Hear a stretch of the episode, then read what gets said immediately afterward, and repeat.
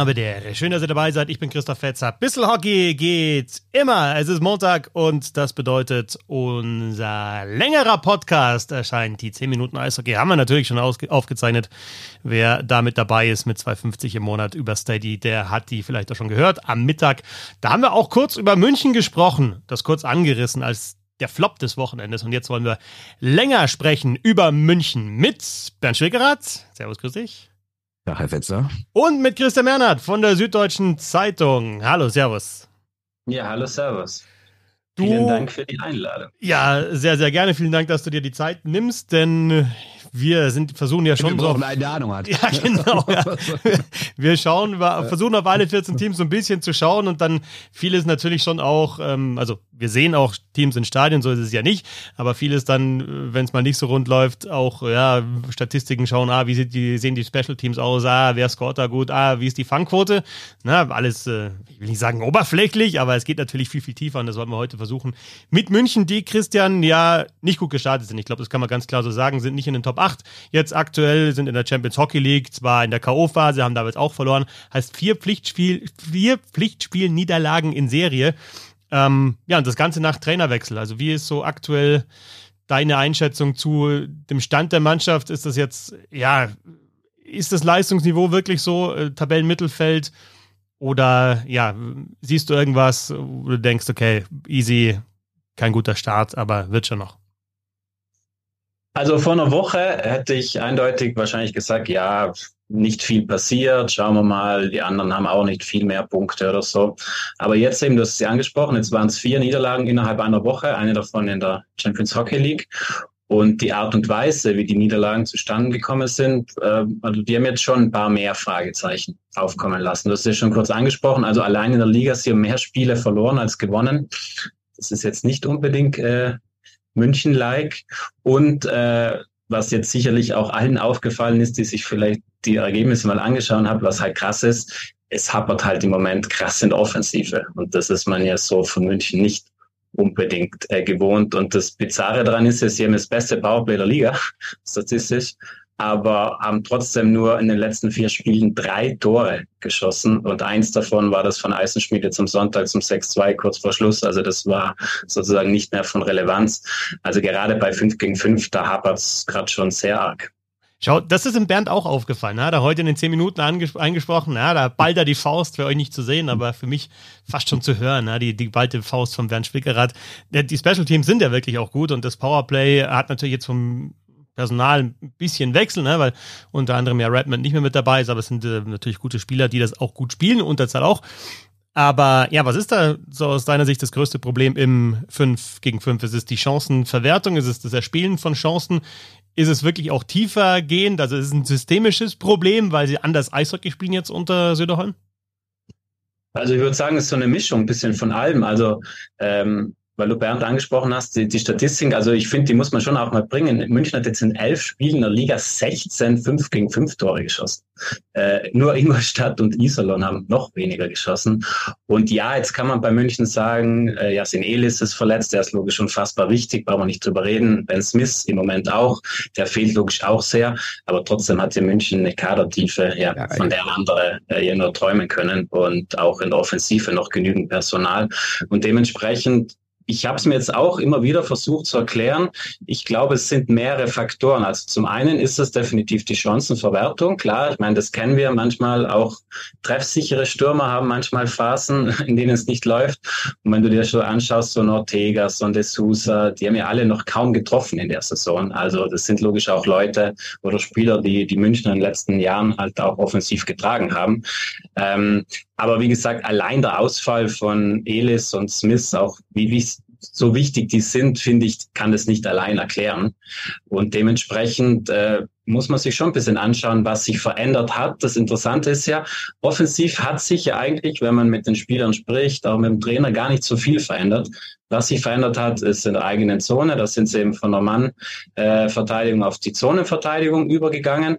Ähm, aber vorne drin ist eigentlich jetzt gar nicht von den Abläufen her so viel, was am Don Jackson-System verändert worden.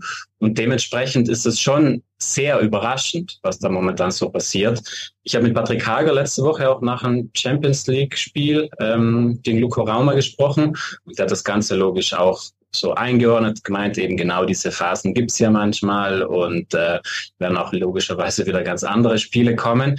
Äh, Habe ihn dann auch aufs Vorcheck angesprochen, weil ich finde, das ist was, was man so ein bisschen sehen kann, dass es da manchmal so ein bisschen, ja, das nur nicht so läuft, wie es soll, ist auch ganz interessant. Er hat gemeint, sie wollen gar nicht mehr so bedingungslos vorchecken wie noch unter Jackson, ähm, sondern manchmal auch so ein bisschen passiver spielen, manchmal auch in die Trap rein.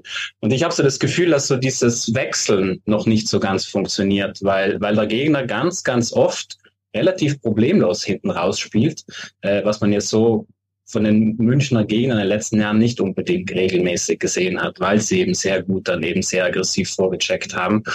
Und dadurch äh, ist eigentlich ganz spannend. Also sie kommen zwar nicht mehr unter Jackson, war es manchmal so, wenn dieser Druck, äh, dieser große Druck, wenn da ein Rädchen nicht gepasst hat, dann sind sie ja ganz oft in extreme Konter reingelaufen, 0 gegen 1 oder 1 gegen 2 das haben sie eigentlich im Moment gar nicht. Also es ist gar nicht so, dass da immer wieder die krassen Konter kommen.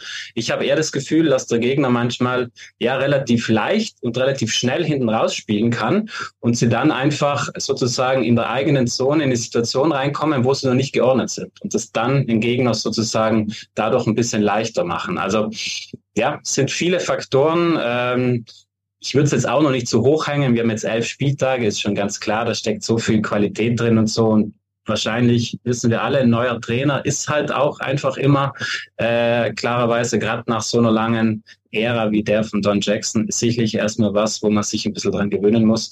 Aber es gibt jetzt schon ein paar Dinge mehr, wie gesagt, seit einer Woche als, als noch davor, die echt auffällig sind. Ja. Was ja auch auffällig ist, dass so ein Matthias Niederberger, der nun nachweislich einer der besten Torhüter der Liga ist, vielleicht der beste Deutsche außerhalb der NHL, der ist jetzt auch noch nicht gerade in Topform. Ne? Ich meine, wenn man nur die Zahlen anguckt, 88 Prozent nur äh, Fangquote, deutlich mehr als drei im Schnitt pro Spiel. Ist das auch ein Problem, was die Mannschaft so ein bisschen runterzieht oder ist ist die Kausalität andersrum. Ist er halt aktuell nicht so gut, weil die halt so viele Großchancen zulassen, wie der Thema Raumdeckung, Manndeckung. Also kriegt er aktuell einfach viel mehr und viel höhere Qualität aufs Tor. Finde ich ja. Also, weil es ist, es ist, auch das ist eigentlich schwer zu erklären. Äh, die Zahlen, die du angesprochen hast, die sind überhaupt nicht Niederberger-like. Da müssen wir ja. gar nicht drüber reden. Ja. Trotzdem gab es schon einige Spieler, wo er ihnen auch sehr viel gerettet hat, der Münchner. Also, ähm, es ist glaube ich, deutlich mehr, dass, dass es manchmal zu einfach vor, vor ihm ist für einen Gegner. Also auch was, was das Ausboxen so bei Rebounds und so betrifft. Also das ist im Moment, ich würde es deswegen auch gar nicht so einen einzelnen Spieler aufhängen, auch gar nicht nur Offensive, nur Defensive, sondern man hat so im Moment das Gefühl, dass sehr viele so auf der Suche sind, quasi sich erst finden müssen. Und ähm, dementsprechend ist es echt ein ganzheitliches Problem. Conny Abelshaus hat letzte Woche nach 0-1 gegen Wolfsburg am Freitag ganz, ganz gut gesagt. Er hat gesagt, wir machen es uns im Moment ein bisschen leicht. Wir spielen wahnsinnig viel außenrum, aber so eine dreckige Gegend, so einen Slot rein, da ziehen wir nicht wirklich. Und das finde ich war in Berlin auch bezeichnend. Die, die Münchner hatten in den ersten, im Startdrittel zwei Schüsse aufs Berliner Tor und hatten auch noch ein, zwei Minuten Powerplay dabei. Also das ist, äh, klar ist Berlin im Moment in sehr guter Verfassung, aber äh, das ist überhaupt nicht das, was München eigentlich ausmacht. Und dementsprechend sind so viele Rädchen irgendwie, die, die im Moment nicht ganz greifen. Und äh, ja, bin gespannt, wie sie sich quasi aus der Phase jetzt erstmal rausziehen, weil wenn man Patrick Hage jetzt am Sonntag gehört hat, direkt bei Magenta Sport nach dem Spiel, ich meine, der war schon relativ deutlich. Er hat gesagt, ganz klar, im Moment haben wir da oben nichts verloren und äh, die Balance stimmt nicht. Und das mit der Balance, habe ich ja versucht auch vorhin zu erklären, ist eben wirklich, dass du manchmal das Gefühl hast, ja, der Gegner kommt relativ leicht raus aus dem eigenen Drittel, dann ist er schnell in der Münchner Zone drin, dann passt da halt noch nicht ganz und dann kommt halt eins zum anderen ja, plötzlich verliert München für Spiele hintereinander, was man jetzt nicht unbedingt in den letzten Jahren öfters gewohnt war.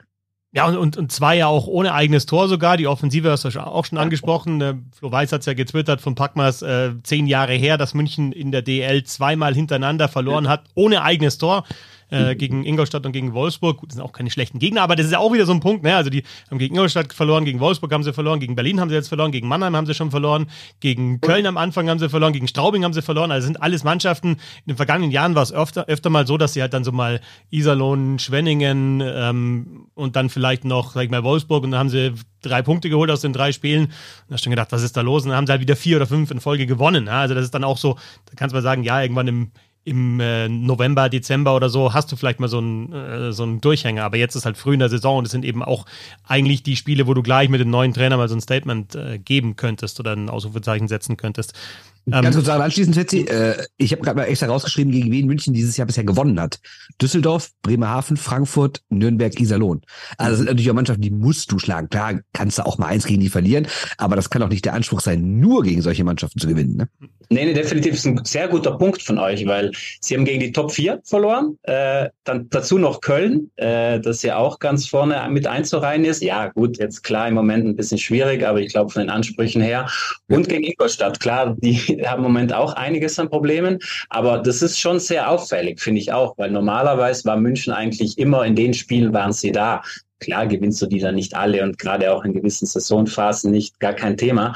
Aber dass es jetzt eben wirklich in diesen, sage ich mal, gegen die anderen Großen oder gegen deine potenziellen Mitkonkurrenten halt dann im Prinzip ja noch gar nicht geklappt hat, das ist schon sehr äh, auffällig wenn du den Vorcheck angesprochen hast, das finde ich schon auch sehr interessant, weil es aus meiner Sicht genau eigentlich das Münchner Spiel in den vergangenen Jahren unter Don Jackson ja ausgemacht ja. hat. Wenn das funktioniert hat, also ich meine, in den Playoffs letztes Jahr hast du es ja vielleicht so klar gesehen wie nie zuvor. Maxi Kastner war Final-MVP, der ja mit seiner Spielweise genau für das steht. Jetzt nicht irgendwie groß rumzocken und jetzt auch nicht der überragende Scorer, aber einfach extrem fleißig, laufstark, schnell im Vorcheck, immer Druck, immer Druck in allen Zonen. Und das war eigentlich auch das, ja, das Wichtigste von Don Jacksons System, dass du immer, wenn die Möglichkeit äh, kommt, okay, da ist der Puck, ich bin in der Nähe, druff und zwar voll und zwar bedingungslos.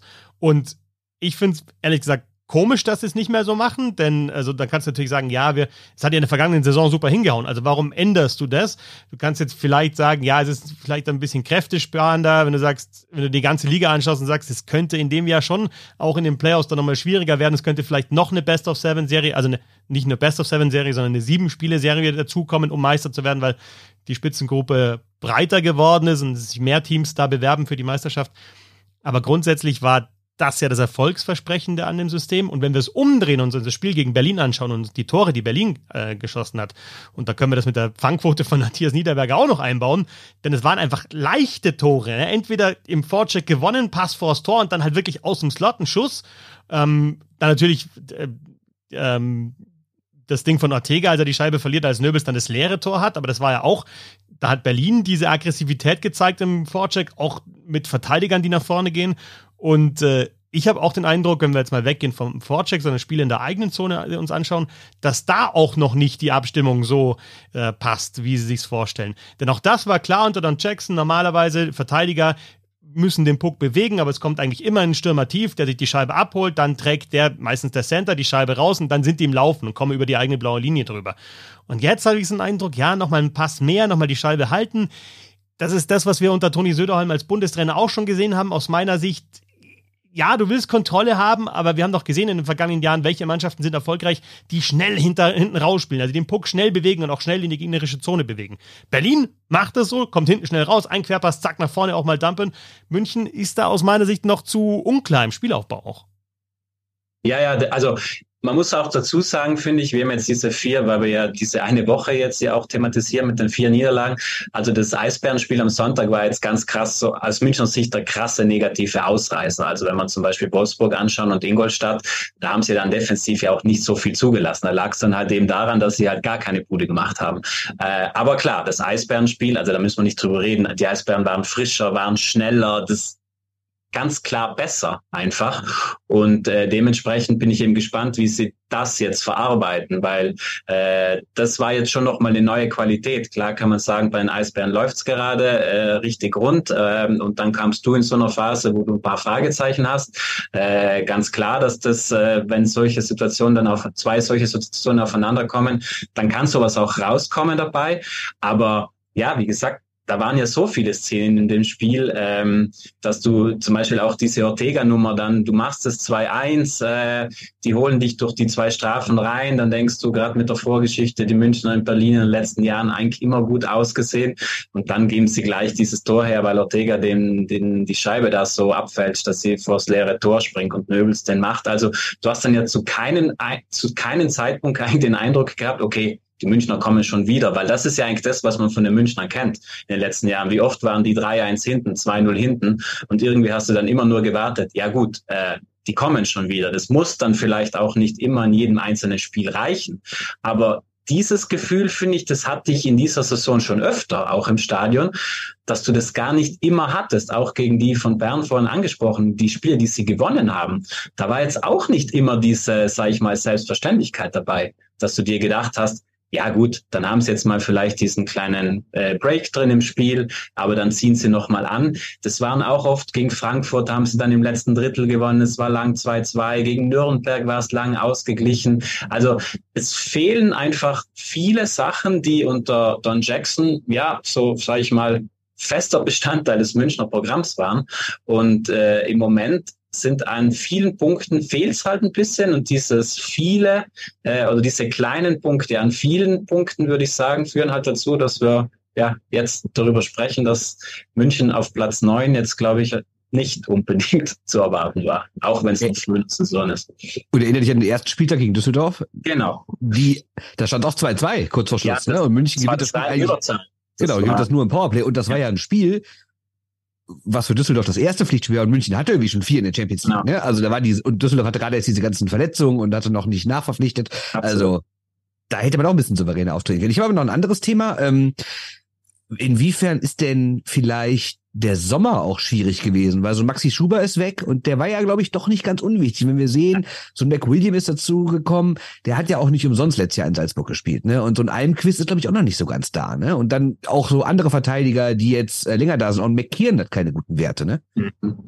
Nee, definitiv. Also Maxi Schuber, das hat man auch schon im Sommer durchklingen hören. Äh, das war ihnen auch bewusst, den Münchnern, dass das äh, allein, ich meine, der war so eine Bank, auch in der, als U23-Spieler quasi, also äh, der fehlt definitiv, gar keine Frage.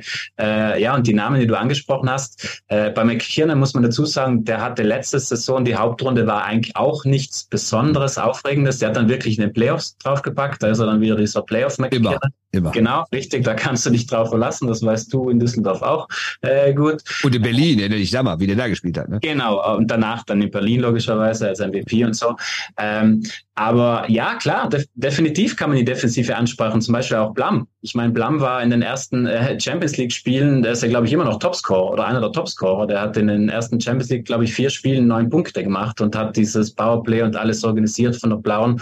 Und jetzt hast du halt so das Gefühl, der hat auch Stockfehler drin, dem verspringt die Scheibe manchmal an der Blauen. Also äh, wir können jetzt, glaube ich, Spieler für Spieler durchgehen und ich würde, glaube ich, bei keinem äh, sagen, ja gut, der ist im Moment da, wo er, glaube ich, auch selber sein will äh, oder zumindest verlässlich über einen längeren Zeitraum.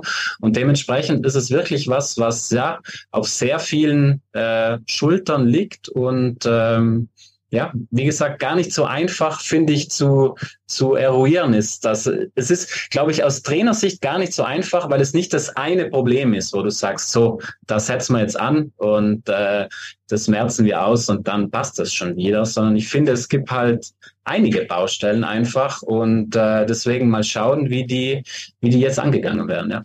Wo du den Trainer ansprichst, wie gibt der sich denn so aktuell? Weil ich meine, der hat, der war ja absolut auf dem Höhenflug, ne? Bei Rissersee stark, deutsche Nationalmannschaft natürlich stark. Dann kam ja schon so, jetzt, ich würde jetzt nicht das Wort Karriereknick benutzen, das ist, das ist einfach zu viel. Aber sagen wir mal, der Ausflug zum SC Bern war ja nicht so, wie er sich ihn vorgestellt hat. Jetzt läuft in München aktuell auch nicht, wie er sich das vorstellt.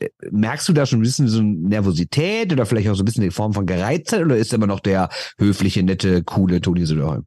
Also das ist er definitiv nach außen. Ähm, ich fand jetzt am Sonntag hat man äh, hat man ja auch, äh, wer das Spiel gesehen hat in Berlin, da gab es so eine Szene kurz vor zweites äh, vor der zweiten Drittelpause lag München schon 1-4 zurück.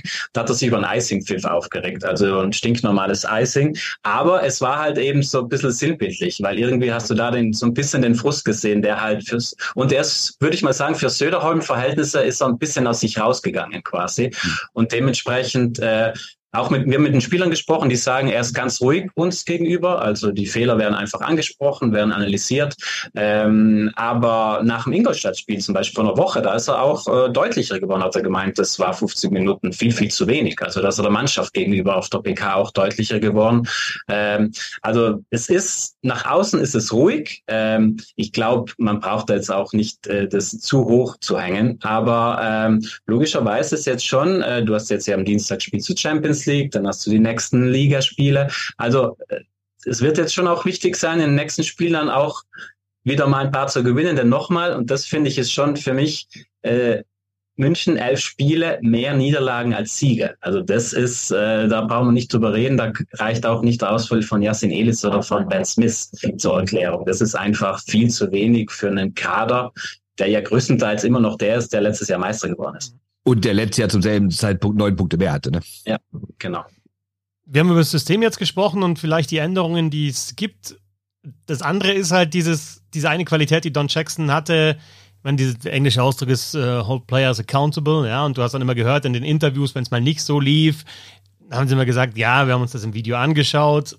Conny Abelshauser hat mir auch mal erzählt, dass Don Jackson in diesen Video-Sessions ähm, einfach sehr prägnant war. Einfach, es wird der Fehler herausgearbeitet, er wird aufgezeigt und es wird gesagt, okay, das müssen wir ändern. Und du hast es auf dem Eis dann auch gesehen, dass sie es geändert haben. Ne? Wenn du, da gab es mal eine, also so, so eine klassische Niederlage, die, die ich im Kopf habe, war in Iserlohn, wo sie irgendwie sechs oder sieben gefangen haben und dauernd in Konter reingelaufen ne, sind. Und das Spiel danach habe ich dann kommentiert und das gemerkt, okay, da, da gab es halt einfach eine Ansage und die wird auch umgesetzt. Also dann auch dieses Standing natürlich, das Don Jackson hatte, ähm, hat Toni Söderholm noch nicht. Das ist jetzt natürlich alle Spekulation, aber kann vielleicht auch damit zu tun haben, dass da die Spieler noch nicht ganz so reagieren auf das, was Toni Söderholm sagt. Und wenn sich das so weiterentwickelt, kann es zum Problem werden. Ich würde jetzt nicht sagen, dass da so ein Stuhl schon wackelt, oder? Wie, wie siehst du das? Nein, nein, das, also das Gefühl habe ich auch nicht, aber es ist ganz spannend. Also wir reden jetzt ja viel über Don Jackson. Das sagt ja logischerweise einiges aus. Das sagt, dass es ja im Moment alles andere als äh, wünschenswert läuft. Ich fand auch immer beeindruckend bei Jackson, das war wirklich auf jeder, wenn sie ein Heimspiel zum Beispiel verloren haben und dann warst du mit ihm auf der Pressekonferenz, dann kam verlässlich der Satz, der glaube ich von 80 oder 90 Prozent der Eishockey-Trainer kommt, it's important to, to bounce back halt. Also nach einer Niederlage geht's halt gleich drum, quasi wieder äh, zumindest das nächste Spiel zu gewinnen. Und das hast du ihm angesehen. Das, also wie er das ausgesprochen hat und so, da musstest du nicht in der Kabine sein, um zu verstehen, okay, das wird er jetzt der Mannschaft so adressieren, dass das ihr auch klar ist. Und jetzt, wie gesagt, kommen wir halt nochmal zurück. Jetzt haben wir plötzlich eine Woche vier Niederlagen in Serie. Ähm, das will jetzt nicht sagen, dass das unter Don Jackson nicht passieren kann. Unter Jackson gab es logisch auch äh, Niederlagenserien, gar keine Frage. Aber das ist jetzt schon so ein Punkt, wo ich, äh, wo ich gespannt bin einfach, weil, äh, weil wie gesagt, weil es einfach so viele kleine Punkte sind äh, und ob da die Mannschaft sich jetzt selbst da ein bisschen rauszieht oder ja, bin wirklich sehr gespannt auf die nächsten Spiele. Schwenningen ist ja in der Liga dann. Äh, Schwenningen ist im Moment auch alles andere als einfach zu spielen. Dann hast du da auch noch die Geschichte mit, äh, mit Walker, deinem Ex-Trainer und so. Also äh, bin wirklich sehr gespannt einfach auf die nächsten Auftritte, weil es äh, ja, viele interessante Anknüpfpunkte gibt. Und vor allen Dingen ist ja auch das Champions League Spiel das nächste dadurch viel äh, entscheidender sozusagen. Also eigentlich sind sie ja durch. Sie haben sich ja schon qualifiziert für die letzten 16. Aber sie haben zehn Punkte und je nachdem, ob sie das gewinnen oder verlieren, können sie wirklich noch deutlich nach oben klettern, aber auch noch deutlich zurückfallen. Ich glaube trotzdem, in den vergangenen Jahren hat München ja die Champions League auch mal gern genutzt, um da so ein paar Leute von der Akademie reinzuwerfen, mit einer ganz jungen Mannschaft zu spielen. Meinst du, das können die sich aktuell erlauben in der Situation oder meinst du, die sagen, nee, jetzt müssen wir mal wieder ein Spiel gewinnen? Nicht unbedingt für die Champions League an sich, sondern fürs generelle Wohl Wohlbefinden. Also ich finde, da ist jetzt die Mischung eigentlich schon zuletzt zumindest auch noch ganz gut gelungen. Zum Beispiel auch dieses Luco Rauma Spiel letzte Woche. Äh, klar, das Verlieren sie am Ende 1-4, aber auch sehr spät. Da war der Luco Torhüter war wirklich stark. Also das war wirklich das eine Spiel, wo sie eigentlich äh, wo sie sich wirklich sehr viel herausgespielt haben und dann halt teils an der eigenen Chancenverwertung gescheitert sind, aber auch teils am Torhüter. Also das war wirklich in dieser Phase jetzt das eindeutig positivste Spiel sozusagen. Deswegen, was du auch angesprochen hast, eigentlich München in der Champions League über die letzten Jahre gesehen, war ziemlich verlässlich. Deswegen, ich glaube, da wird auch gar nicht groß jetzt, glaube ich, umgestellt, so von wegen. Also da werden auf jeden Fall ein paar Junge auch wieder spielen. Aber das war ja eigentlich auch was, was in München eigentlich immer ganz gut funktioniert hat. Also du kannst ja dann eigentlich in so eine funktionierende Mannschaft dann ohne Probleme zwei, drei Junge reinschmeißen. Ähm, aber wie gesagt, da kann man ja vielleicht noch Namen, Philipp Vareka ist jetzt zum Beispiel ein gutes Beispiel. Ich meine, der war letztes Jahr einer der Durchstarter, einer der Aufsteiger, gerade in den Playoffs. Ja, der wartet halt zum Beispiel jetzt immer noch auf sein allererstes Tor überhaupt mhm. in der Saison. Also das sind halt alles so, so Sachen, wo du denkst, okay, Puh. Ja, du hast generell nicht mehr so diese, diese größeren Talente wie so ein Peterka oder ein Schuber, die in den letzten Jahren da hochkamen, ne? Das nicht, nee. Aber da vielleicht muss man, das muss man vielleicht auch ein bisschen größer einordnen. Wahrscheinlich ist es halt, wenn man das über einen längeren Zeitraum betrachtet, dann ist es halt eher die Ausnahme, dass eben Peterka halt. Ja, ist auch so, ganz klar. Äh, ja würde ich mal vermuten. Also würde es dem deutschen Eishockey wünschen, dass es, dass es in die andere Richtung geht. Aber ich glaube, wenn wir das generell anschauen, dann sind es halt dann vielleicht auch eher Ausnahmen, die halt ja alle paar Jahre mal kommen, quasi. Wir wollen gleich auch noch so ein bisschen über das reden, was passieren wird in München. Es gibt ja eine Arena, die von außen schon sehr, sehr gut aussieht, von innen noch nicht ganz fertig ist, aber die eröffnet werden wird glaube, nächstes Jahr, oder dann? Ähm, schauen wir gleich noch drauf, äh, was das dann auch bedeutet und schauen ein bisschen auf den Zuschauerschnitt. Aber wenn du jetzt schon die Eisbären gesehen hast, wenn du auch andere Gegner gesehen hast, wie Straubing, wie Mannheim, wie, ja, die Kölner Haie, ähm, wer hat denn da aus deiner Sicht, um es mal aufs große Ganze zu drehen, bis jetzt den besten Eindruck gemacht? Und fangen wir vielleicht mit den Eisbären Berlin an, weil die halt aktuell, aktuell Tabellenführer sind. Ja, also das war schon beeindruckend am Sonntag. Also muss ich sagen, wirklich von vorne bis hinten. Ich finde es ja auch ganz interessant. Ich glaube, das war, ich weiß nicht, wie viele Spieltage es her ist. Dann haben sie gegen Nürnberg gespielt und Tom Rowe hat danach gemeint, oh, der eine große Unterschied dieses Jahr bei den Eisbären ist, dass die alle mit nach hinten arbeiten und zwar sehr, sehr, sehr, sehr stringent. Und ich finde, äh, das trifft es, glaube ich, ganz gut, weil dass die ordentlich Firepower haben. Ich glaube, das war allen klar, dass die jetzt auch nochmal mit so einem Running und so einem Tiffels auch nochmal was dazu bekommen haben, was, was viel an Qualität ist, glaube ich, war auch klar. Aber ich glaube, es ist schon dieses Commitment.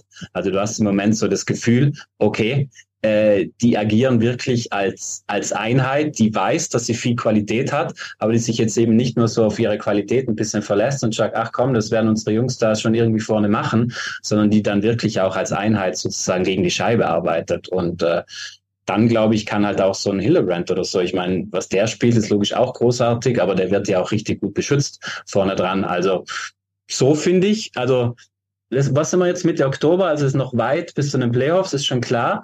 Aber ich finde, wenn du so einen Kader hast wie die Berliner und dann diese, diese Attitude bringst, dann würde ich sagen, glaube ich, kannst erstmal als Trainer, als sportliche Führung, kannst mehr als zufrieden sein. Ja, mussten sie natürlich auch nach der vergangenen Saison. Also Ganz klar. da hast du natürlich die, die noch da sind, die kannst du, die kannst du auch locken, kannst du sagen, hey Leute, so nicht. Und du hast auch ein paar, die schon lang da sind, so Nöbels, Föderl und Co. Wo du sagen kannst, Dave, das kann einfach nicht sein. Ne? Also können wir auch nicht vor 14.000 hier zu Hause spielen. Das geht einfach nicht in Berlin mit dem Kader, mit den Möglichkeiten, die wir haben. Also Commitment, Torwartspiel hast du angesprochen. Also Jake Hildebrand sieht natürlich sehr, sehr gut aus und dann ja. ist das eine Steigerung im Vergleich zur vergangenen Saison. Was mir auch noch aufgefallen ist jetzt im Spiel gegen München, also Tempo, ja, nach hinten hast du schon gesagt, aber jetzt die Spieler, die sie bekommen haben, Ronning, ein äh, Eder, ein Tiffels, die sind dann einfach unglaublich schnell. Dadurch entsteht auch mehr Geradlinigkeit und die spielen eben dann doch, also zwei, drei Tore gegen München war schnell hinten raus, ein Querpass, Verteidiger nach vorne, an der roten Linie tief und dann sind die schneller, sind die, gewinnen die Zweikämpfe, holen sich die Scheibe im Vorcheck, bringen sie nach vorne und machen, wenn München, wenn München klaren Scheibenbesitz hatte, waren die teilweise im Kopf einfach schneller und haben diesen Druck gespielt, den München in den vergangenen Jahren eben immer so durchgezogen hat. Ja, auch mal der Verteidiger. Bei dem einen, bei dem Ortega fast Eigentor, das wir jetzt angesprochen haben, nochmal, also Ortega kriegt hinten rechts, die Scheibe spielt sie einmal raus, bleibt drin, kriegt sie nochmal, verliert sie dann gegen Nöbels, der hat das leere Tor, weil Niederberger hinter das eigene Tor gegangen ist. Da ist auch Müller auf einmal, also die, da hast du ein paar Situationen gehabt, wenn du, wenn du oben drauf schaust, wo du gemerkt hast, die pressen die Münchner wirklich in eine Richtung, mit Risiko natürlich, wenn da äh, was nicht abgestimmt ist, nicht ein Rädchen ins andere greift, dann läuft natürlich, läuft natürlich München mit Tempo raus und fährt den Konter. Aber sie pressen die wirklich in eine, äh, in eine Ecke rein, machen dann den Raum äh, gering, klein, holen sich die Scheibe und dann kriegst du halt die leicht die besseren Chancen auch, wenn dann der Pass in den Slot kommt. Und du hast dann natürlich Firepower, äh, die Leute, die das Ding auch reinmachen können. Also ja, das, und vielleicht hast du auch die Tiefe, ne? wenn ja, du mal ja. guckst, also ja, ist das natürlich nur auf dem Papier, ob die immer so gespielt haben, ist ja auch die Frage. Aber allein vierte Reihe jetzt gegen München, Bartoli, Widra, Eder, das ist schon eine ganz nette vierte Reihe. Wenn du das mit München vergleichst, die ja in den vergangenen Jahren auch immer so vier Reihen hatten, wo du dachtest, wow, äh, da waren jetzt Eisenschmied, Heigel und Oswald. Also das ist, finde ich, schon schwächer als das, was Berlin aufbieten kann. Ich glaube, Berlin neben Mannheim wahrscheinlich das, der tiefst besetzte Kader dieses Jahr. Ne? Ja, und ich finde, weil du es ansprichst, äh, Fetze, auch diese, das war ja eigentlich sinnbildlich, äh, die Münchner hatten ja auch viel mehr Scheibenkontrolle eigentlich. Aber die Berliner haben sie halt viel außen rum spielen lassen, weil eben die Münchner im Moment nicht diesen Zug rein haben in den Slot. Dann ist nicht viel passiert. Und wenn sie dann aber die Scheibengewinne hatten, dann ging es schnell nach vorne. Und es waren ja nicht nur klassische Konter. Man muss ja auch sagen, ich glaube, zwei Tore, allein zwei waren jeweils äh, in der offensiven Zone. Sie machen die Scheibe hinter dem Münchner Tor fest und spielen sie dann da rein. Dann rückt der Verteidiger gut nach. Die Münchner decken den Rückraum nicht ab. Und dann klingelt es. Ich glaube, einmal gab es auch noch einen Lattenknaller bei so einer Situation. Also das, was du angesprochen hast, dass da alle auch aktiv mit vorne reingehen und so, das ist im Moment ganz klar zu sehen. Also ich finde, das am Sonntag war einfach das beste Beispiel. Da hattest du eine nominelle Spitzenmannschaft, die momentan Selbstvertrauen hat, die weiß, was sie kann, die alles mitbringt, um dieses Spiel auch umzusetzen. Und auf der anderen Seite hattest du eine, eine, eine Spitzenmannschaft, die halt momentan einfach ein paar Fragezeichen hat und die, die dann sehr deutlich aufgezeigt bekommen hat. Ja. Und was mir in Berlin bisher auch aufgefallen ist, klar, wir reden über das Tempo und meinen damit natürlich vor allen Dingen, wie schnell die die Füße bewegen. Aber ich finde, die bewegen den Puck auch schnell. Ne? Also sehr schnelle Pässe, da ist auch keiner, der ihn meiner Meinung nach zu dumm, zu lang hält oder sowas. Ähm, da ist schon sehr viel Tempo drin, aber halt auch der Puck bewegt sich schnell. Auch ganz geil, das letzte Tor. Äh, da hatten sie vier Stürmer drauf beim Offensivbully. Kannst du natürlich machen, wenn du, ich glaube, da war es 5-1, das war dann das 6-1 von Boyczak, wo er von hinten geschossen hat. Da haben sie noch Byron noch mit dazugenommen, Nöbels Pödal waren drauf und dann noch Finkelstein als Offensivverteidiger. Also äh, solche Plays ab und zu mal vom Bully finde ich auch ganz geil. Dann sagst du, du lädst jetzt nochmal auf. Natürlich in dem Fall, um es mal zu testen, wie es funktionieren kann. Ne? Hat natürlich dann wunderbar geklappt. Aber das kannst du vielleicht auch mal brauchen, wenn du drei Minuten vor Schluss äh, zwei, drei zurück bist oder so, dass du sagst, du bringst die ja. Das finde ich Ja. immer. Ja, Mein altes Reden, man kann bei der Führung auch mal drei Verteidiger bringen, habe ich doch mal schon gesagt. Ne? Muss Ja, halt genau. mal machen. Es ist so geil. Ich rede hier von viereinhalb Stürmern, ne, weil da drauf ist. Und was machst du? Du sagst, ja, man kann auch mit drei oder vier oder mit fünf Nein, Verteidigern meine, spielen. damit man oder muss nicht immer hey, nimmst du einen Torwart raus, 2-3-Aufstellung nimm den bleiben. Torwart Warum raus, kannst du sogar sechs Verteidiger bringen. Ne? Warum denn nicht? Mal was riskieren. Sechs Verteidiger, ja, alles klar. Ähm, Christian, von den anderen Teams, die du gesehen hast, also über Straubing sprechen natürlich viele und der Rekord passt auch und es ist natürlich extrem auffällig, wir haben es hier auch schon thematisiert, dass die anders Eishockey spielen. Ne? Das, die reden alle davon, in der Eishockey News ist es zu lesen, in jedem Interview ist es zu hören. Aber das Entscheidende ist, du siehst es auch auf dem Eis, dass sie defensiv einfach stabiler sind, nicht mehr ganz zu wild, in Anführungsstrichen, was ja auch immer total unterhaltsam war in den vergangenen Jahren. Also waren extrem aktiv und wild ist ja auch dann spektakulär gewesen, aber so ist es nicht mehr. Äh, spiel noch mal zu null, ja, was, was total ungewöhnlich ist. Spiel noch mal ein drittes Drittel in Straubing zu Ende mit 3-1 Führung oder so. Ähm, ja, und äh, gibt schon mehr, die sagen, es ist unangenehm, gegen Straubing zu spielen. Also ich glaube, unangenehm war es gegen Straubing eigentlich immer. Äh, also vielleicht nicht, äh, die Straubinger haben es vielleicht nicht immer geschafft, das über eine lange Zeitraum aufrechtzuerhalten, aber so punktuell äh, in einzelnen Spielen, auch gegen große, ich glaube, äh, es war immer unangenehm. Aber genau das, was du sagst, also wie die jetzt auch sozusagen äh, ja, dieses Defense First, was ja manchmal so ein bisschen, ja, einfach so ein daher gesprochener Satz ist, aber ich finde, bei Straubing merkst du das halt total. Also die, die, die, die spielen defensiv verantwortlich oder verantwortungsbewusst und äh, haben dann auch, finde ich, halt logischerweise auch nochmal ordentlich Firepower an der Blauen dazu bekommen. Also so ein Samuelson und äh, so ein Brown, auch wenn Brown logischerweise kein klassischer Offensivverteidiger ist, aber äh, da ist jetzt nicht mehr äh, Brand der Alleinunterhalter. Das tut ihnen schon gut und deswegen, ich war schon sehr gespannt, weil ich habe es mal extra rausgeschrieben, auch am Anfang mal der Saison für eine Geschichte. Die haben halt einfach mit St. Dennis, Layer und Akerson einfach mal 60 Tore oder 65 Tore verloren. Mhm. Äh, aber irgendwie hast du das Gefühl, okay, ähm, merkt man im Moment gar nicht so, weil halt einfach viel Unterstützung von der Blauen kommt und ähm, also es ist schon sehr ansehnlich, äh, was die da spielen und äh, dementsprechend auch da würde ich sagen, schon viel auch, was für Berlin gilt, weil es halt auch ganzheitlich dieses fünf Mann dann halt auch gegen die Scheibe äh, ist dann halt schon auch wieder da die Basis, um dann halt auch offensiv glänzen zu können. Ja, und ich finde, die können halt auch unterschiedlich spielen. Ne? Die spielen nicht immer gleich. Die können zu Hause Gegner überrennen, die können aber auch auswärts in Mannheim einfach mal ein 1-0 über die Zeit. Ewig 0-0 spielen, ja. Mhm. Genau. Genau. Mattinen, sage ich nur. Nick Mattinen noch zusätzlich ja. bei den Verteidigern. Auch äh, ja. einfach cool. Acht Verteidiger-Tore haben die schon. Ja, ja. ja, ja. Also offensiv, aber auch defensiv. Trotzdem stehen die auch defensiv gut. Und so ein Braun ist halt einfach in der DEL das ist auch so geil. Ich, ich habe den ja gefragt, wie das eigentlich, ich habe mich gefragt erst, wie kommt eigentlich ein Justin Brown nach Straubing? Ja? Und nicht halt, wenn er nach Deutschland geht, nach Mannheim, Berlin, Köln, München. Und ähm, er hat gesagt, ja, wenn ich ganz ehrlich bin, das eines der wenigen Angebote, die ich gehabt habe. Und da muss man auch sagen, okay, haben vielleicht ein paar andere gepennt, um den nicht zu holen, weil der ja, spielt jetzt doch. Stopp, stopp, stopp, hieß es nicht vor, uh, der hätte sich quasi hätte eine Initiativbewerbung nach Straubing geschickt, hieß das nicht so? Weiß ich nicht. Ich habe ihn gefragt und er hat gesagt, uh, to be honest, it's one of the few um, offers I had. And I took it. so ungefähr. Warum nicht? Ja, man hat halt knapp 1000 äh, NHL-Spieler in Straubing und der spielt halt da sein Stiefel ganz genauso. Ich meine, das also, wenn du das siehst, Brandt und Braun in einem Verteidigerpaar, äh, nur wenn wenn einer da komplett jetzt irgendwie äh, gar keine Beine mehr hat, äh, als Justin Brown und halt einfach sagt, okay, lässt es noch ausklingen, dann funktioniert es nicht. Ansonsten muss es ja funktionieren mit den beiden in einem Verteidigerpaar. Das ist ja gegeben. Du weißt ja, wie beide spielen können und wie sie es dann noch machen. Ähm, Schwenningen und Mannheim haben wir noch unter den Top 4. Christian, Schwenningen auf 3, natürlich die positive Überraschung in der Saison. Äh, auch da haben sie angekündigt, sie wollen aktiver spielen, wollen äh, härter vorchecken, so ein bisschen München nach äh, Schwenningen bringen mit Steve Walker. Auch da sieht man es. Und Mannheim, finde ich, haben jetzt natürlich Verletzungsprobleme, Plachter fällt aus, McInnes fällt auch ein bisschen länger aus, aber ich finde, die haben die am tiefsten besetzte Verteidigung. Also können da schnell mal einen Reul raussortieren lassen und dann sitzt mal wieder ein Gilden. Also das finde ich Wahnsinn.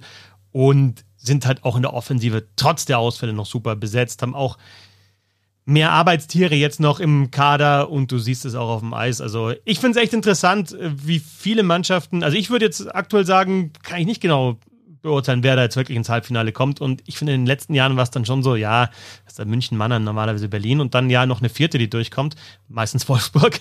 Ähm, und in dem Jahr ist es schwieriger, das jetzt im November oder Oktober eigentlich noch zu sagen. Ja, gar keine Frage, weil das Witzige ist, äh, ich habe die Kölner auch gesehen vor nicht allzu langer Zeit in München. Ähm, und da muss ich sagen, äh, das war ja noch die Phase, wo die Kölner eben ja diesen großartigen Start hatten. Das war noch mit McLeod. Da war ich, genau. da war ich am, am, eindeutig am, am meisten von denen beeindruckt. Also, was die da, was die da abgespult haben in München mit einer Selbstverständlichkeit.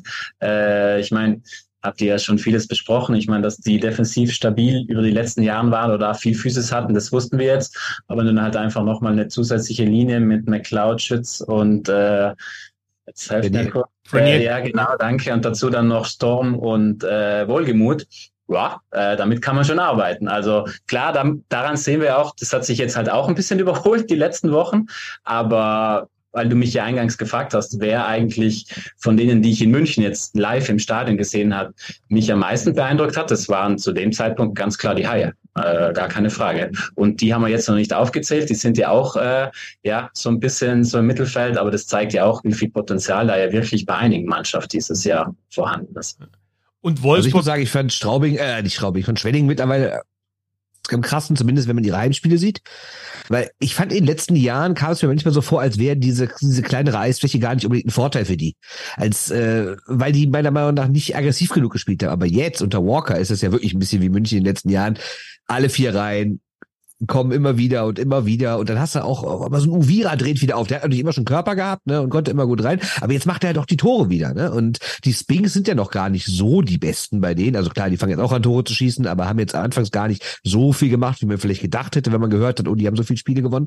Aber das finde ich schon krass, wie aggressiv die drauf sind. Ähm, ich habe natürlich jetzt vor allen Dingen das Spiel von Freitag im Kopf gegen Düsseldorf, aber wie oft die in Vorcheck gehen und auch mit drei Mann vorne rein. Also das fand ich schon beeindruckend, wie die Gegner unter Druck setzen und natürlich auch genau diese Vorteile, die dieses kleine Eis hat, ausspielen. Ja, und, und das schönste Beispiel finde ich die Wild Wings für wie groß war das Jammern schon nach der Vorbereitung? War ja, alle mal, ja, mein ja. Gott, die schießen ja kein einziges Tor und so. Und ja, und jetzt stehen sie da, wo sie stehen. Äh, so viel zum Thema Vorbereitung und äh, offizielle äh, Saison. Und Wolfsburg auf drei ist halt auch ein Zeichen, dass es relativ schnell wieder nach vorne gehen kann mit ein, zwei Siegen und vielleicht, da kann man vielleicht. Aber so unbemerkt, oder? Ja, ja, das ist, ja, ist es auf jeden Fall. Aber auch da kann man wieder auf München dann das Ganze beziehen. Es sind jetzt äh, sechs Punkte in die Top 4, also ein Wochenende. Klar müssen die vorne auch verlieren, aber ist auch nicht so, dass die weit weg sind von der Musik, sondern die sind halt einfach nicht so unterwegs, wie sie unterwegs sein wollen. Äh, Schwenningen, kleine Eisfläche, ist ein gutes Stichwort gewesen, denn die kleinere Eisfläche, also ich habe mal gehört, wir können alles in der neuen Arena dann in München. Ja, wir können alle, jede Eisfläche können wir da reinziehen, so ungefähr. Das war vielleicht noch ein bisschen übertrieben, aber ähm, also es, es gibt wohl beide Möglichkeiten dann. Äh, wie das genau ausschaut, weiß ich ehrlich gesagt nicht. Vielleicht hast du da ein paar mehr Informationen. Aber äh, Thema neue Halle. Also von außen sieht sie aus, wie sie aussehen soll, wie sie auch auf Bildern aussieht. Von innen, von innen noch nicht ganz. Ich habe heute gelesen, die, die Kühlschlangen, die ersten sind verlegt worden, also dauert noch ein bisschen. Aber ja, diese neue Arena. Ähm, was wird das da in München? Da passen halt ein paar mehr rein, als jetzt aktuell reinpassen. Und wir haben aber trotzdem aktuell einen Zuschauerschnitt bei München von um die 4000 bei einem Spitzenteam. Auch jetzt irgendwie, wenn so ja, richtig gute Mannschaften kommen. Ne? Du bist früh in der Saison. Klar kannst du sagen, ja, noch nicht so viel Bock auf Eishockey. Aber ich meine, das ist der deutsche Meister und spielt halt Spitzenspiele gegen, gegen Top-Mannschaften. Und es kommen trotzdem nur 4000. Äh, und dann sollen halt regelmäßig 7, 8, 9 oder 10 kommen. Ähm, wie siehst du da die Aussichten mit der neuen Arena in München? Also das wird ganz klar eine der größten Aufgaben äh, für den Club. Äh, ganz klar, diese Arena zu füllen. Ähm, man muss sich auch nur mal ein bisschen die Kaderzusammenstellung jetzt in den letzten Jahren anschauen. Da wird ja auch schon ein bisschen vorgearbeitet. Wer kam heuer im Sommer? Kemmer, Eisenschmidt, Bittner. Nochmal bayerische äh, Spieler. Spieler auch, die aus unterschiedlichen bayerischen Regionen kommen. Äh, war ja auch so ein bisschen das Stichwort, ja, München, die bayerische Nationalmannschaft so ein bisschen am Basteln. Äh, gab ja auch eine Pressemitteilung, wo sie stolz verkündet haben, wir haben jetzt die meisten bayerischen Spieler sozusagen im Kader. Äh, das ist ja ganz klar logischerweise Richtung äh, kommende Saison, Richtung neuer Halle gerichtet, weil weil der Club logischerweise auch hofft, dass die jeweiligen Spieler aus den jeweiligen bayerischen Regionen dann halt auch im Idealfall fleißig einiges an Zuschauern einfach mitbringen. Weil, wie du angesprochen hast, äh, da gilt es dann eine ganz andere äh, Größenordnung zu füllen. Und wie gesagt, also ich bin fest davon überzeugt, ich bin selber gespannt, äh, wie sie es angehen. Äh, klar, am Anfang der Saison wird sehr viel Vorfreude auf die neue Arena sein. Äh, sehr viele werden sehr neugierig sein. Da bin ich mir sicher, dass das mit der Aus Auslastung klappen wird.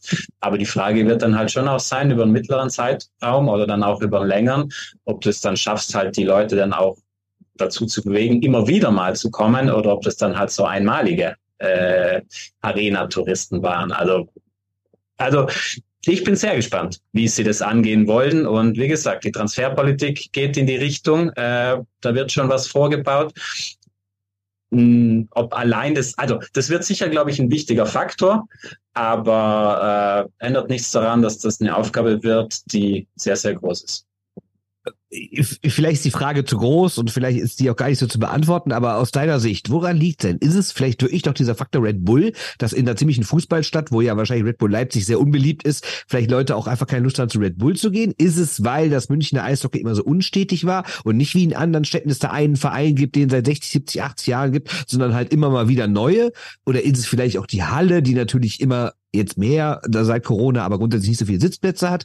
Woran liegt das denn, dass diese Mannschaft, die ja ständig deutscher Meister wird, die Olympia-Silbermedaillen, WM-Silbermedaillen Leute hat, die aus einer Millionenstadt kommt, aus einer grundsätzlichen Eishockey-Region, dass die halt nur 4000 Leute anzieht. Was, was ist denn da los? Ja, also ich glaube, wenn, wenn wir die Antwort darauf hätten, dann glaube ich, äh, können wir einen gut dotierten äh, Posten. Beratervertrag meinst du? Ja, würde würd ich mal da. Also ja, ich glaube, es ist ein bisschen von all dem, was du gesagt hast. Man hat ja, muss man ja auch ganz klar sagen, man hat ja in den letzten Jahren, die ja wirklich sportlich erfolgreich war, oder klar, jetzt der Meistertitel war jetzt im, im Frühling der erste nach einigen Jahren, aber sie waren ja immer vorne mit dabei, sie waren im Champions League Finale. Also was willst du eigentlich als Spieler oder als, als Mannschaft noch mehr tun quasi? Genau. Und dann hast du das Gefühl, und das kam mir dann gerade nach der Meisterschaft, wenn du mit den Spielern gesprochen hast, klar, die würden das nie so deutlich aussprechen, aber zwischen den Zeilen hast du logisch schon verstanden. Ja, ungefähr, ja, was soll man denn noch mehr machen? Also mehr als erfolgreich spielen und es war ja auch noch attraktiv. Also es ja. war ja kein langweiliges Hin- und Hergeschiebe, sondern äh, unter Jackson war ja auch immer was geboten quasi. Äh, da verstehe ich schon, dass du auch als Spieler, als Mannschaft dir vielleicht denkst, ja gut, liebe Leute, äh, weiß nicht, soll ich noch einen Handstand machen auf dem Eis oder was, was möchtet ihr denn noch von uns? Noch ein Rittberger. Ja, und dementsprechend ist es wirklich die Frage, äh, wie du ihm sagst, ich, ich habe das Gefühl, es ist gar nicht nur an den sportlichen Erfolg gekoppelt, weil ich glaube nicht, dass wenn sie in den letzten drei Jahren oder vier Jahren noch zweimal mehr Meister geworden wäre, dass wir jetzt plötzlich einen deutlich höheren Zuschauerschnitt hatten. Also man hat das Gefühl, da ist dieses Publikum da, das Eishockey interessiert ist, das kommt. Diese Red Bull-Nummer also ich kann es nur vom Gefühl her beantworten, glaube ich nicht, dass das die Riesennummer spielt. Also ich glaube nicht, dass in München potenziell hunderte von Menschen daheim hocken und sagen, ah, eigentlich hätte ich schon hin und wieder Lust auf Eishockey, aber da da dieses Red Bull drauf ist, gehe ich da nicht hin. Hm. Glaube ich nicht, glaube ich nicht, sondern ich glaube, es ist echt eher so, dass es zumindest bisher noch nicht, also dieser Kreis an Menschen, den du aktivieren kannst, äh, um eben vielleicht nicht nur einmal zu kommen, sondern regelmäßig, dass der anscheinend zumindest in München, wenn wir über München reden, nicht so groß ist, wie, wie, wie die Clubverantwortlichen halt es vielleicht auch gerne hätten. Und du musst halt sagen, auch Bernd, ähm, weil du sagst, ähm, klar, es ist eine Eishockey-Region, aber das ist ja auch der Punkt. Also in den anderen Standorten der Eishockey-Region wird Eishockey gespielt. Also ich meine, hier aus Miesbach wären Potenzial von Hunderttausenden, die kommen könnten. Die gehen aber zum TV, ne? Die gehen in die Bayernliga. Ja. Ähm, dann hast du halt im Osten, hast du Landshut, äh, DL2, ne? Hast du auch ein, ein schönes äh, Stadion jetzt, äh, oder hast schon immer, aber jetzt ist es noch neuer. Du hast dann irgendwie Deckendorf, du hast Straubing sogar einen DL-Club. Wenn du nördlicher gehst, hast du mit, mit Nürnberg einen DL-Club. Du hast Augsburg, du hast Ingolstadt, also DL-Mannschaften. Du hast dann, wenn du westlich gehst, hast du Kaufbeuren, Füssen, die auch alle Tradition haben. Jetzt in Oberbayern hast du natürlich Miesbach, aber du hast auch äh, Bad Tölz, Rosenheim. Also du hast einfach die Mannschaften, die auch am Freitag und Sonntag spielen. Und viele wahrscheinlich sagen, okay, ich gehe zu meinem Club und Trotzdem könnte ich mir vorstellen, wenn es dann die neue Arena gibt, dass man sagt, okay, das ist dann vielleicht doch, doch nochmal ein Event. Du bist, äh, hast eine Stunde vielleicht zu fahren nach München. Du weißt, du kriegst da auch nah am Stadion relativ unkomplizierten Parkplatz. Du bist da schnell drin in der Arena, kannst da vielleicht auch mit Kindern hingehen. Äh, es ist nicht so kalt, was weiß ich, diese ganzen Faktoren. Und dann sagst du, okay, das mache ich dann mal. Aber dieses Eishockey-Region mit den ganzen Standorten, die ich aufgezählt habe, ist vielleicht auch sogar ja, ein Problem, dass man eben diese Leute nicht zieht. Ja, aber zwei Argumente dagegen. Argument eins ist, München hat selbst genug Einwohner. Ne? Also das, das ist, ja das so, ist für mich eher. du ja hast da eineinhalb so, Millionen. Das ist es eher. Ne? Ja, genau. Das ist ne? eher. Ja. Und Punkt zwei ist, hast du schon mal von Fußball in Nordrhein-Westfalen gehört? Ich meine, wie viele Vereine es hier gibt und die Stadien sind auch alle voll. Ne? Also ich weiß, na, natürlich ist Konkurrenz manchmal nicht gut. Ne? Ich bin aus Düsseldorf, ich weiß, wie es hier um uns herum aussieht, fußballtechnisch. Ne? In jeder Himmelsrichtung hast du einen riesen Verein. Ist schwierig, dann selbst Leute ranzuziehen, aber selbst trotzdem kommen hier Leute hin. Ne? Und ja, ich verstehe, dass natürlich du als München nicht unbedingt viele Leute aus der Region anlockst, wenn da viele Vereine sind, die seit Jahrzehnten verwurzelt sind. Aber trotzdem finde ich, muss da doch mehr kommen. Ne? Und Eishockey ist ja trotzdem ein grundsätzlicher Begriff, auch in München, ne? weil es gab ja auch schon frühere Meistermannschaften, sei es Hedos oder sowas. Ne?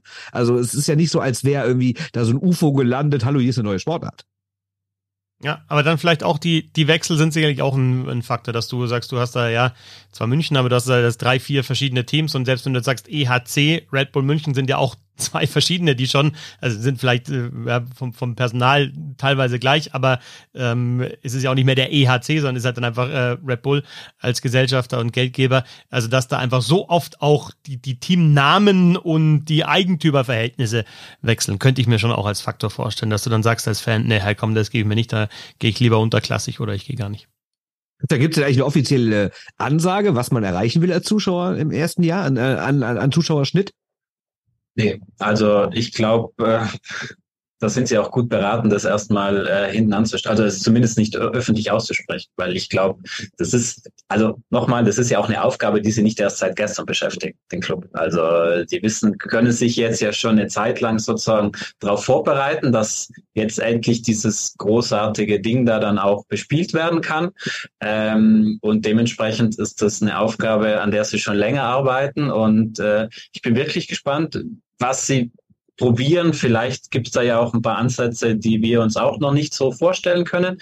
Aber dass das, wie gesagt, eine Riesenaufgabe wird, äh, darüber, glaube ich, müssen wir gar nicht reden. Also das, äh, äh, weil, weil das die Halle sehr viel mitbringt, glaube ich, was sehr spannend werden kann, äh, das steht außer Frage. Also äh, das wird, glaube ich, State of the Art. Das wird was, äh, was wirklich, was wirklich beeindruckend ist. Aber genau das finde ich, äh, was Fetzi auch vorhin angesprochen hat, das wird ja der entscheidende Punkt. Ich bin auch fest davon überzeugt, dass da am Anfang aus dem, aus dem Umfeld oder aus dem Umkreis auch äh, zahlreiche kommen werden. Und die kommen vielleicht auch ein zweites, ein drittes Mal.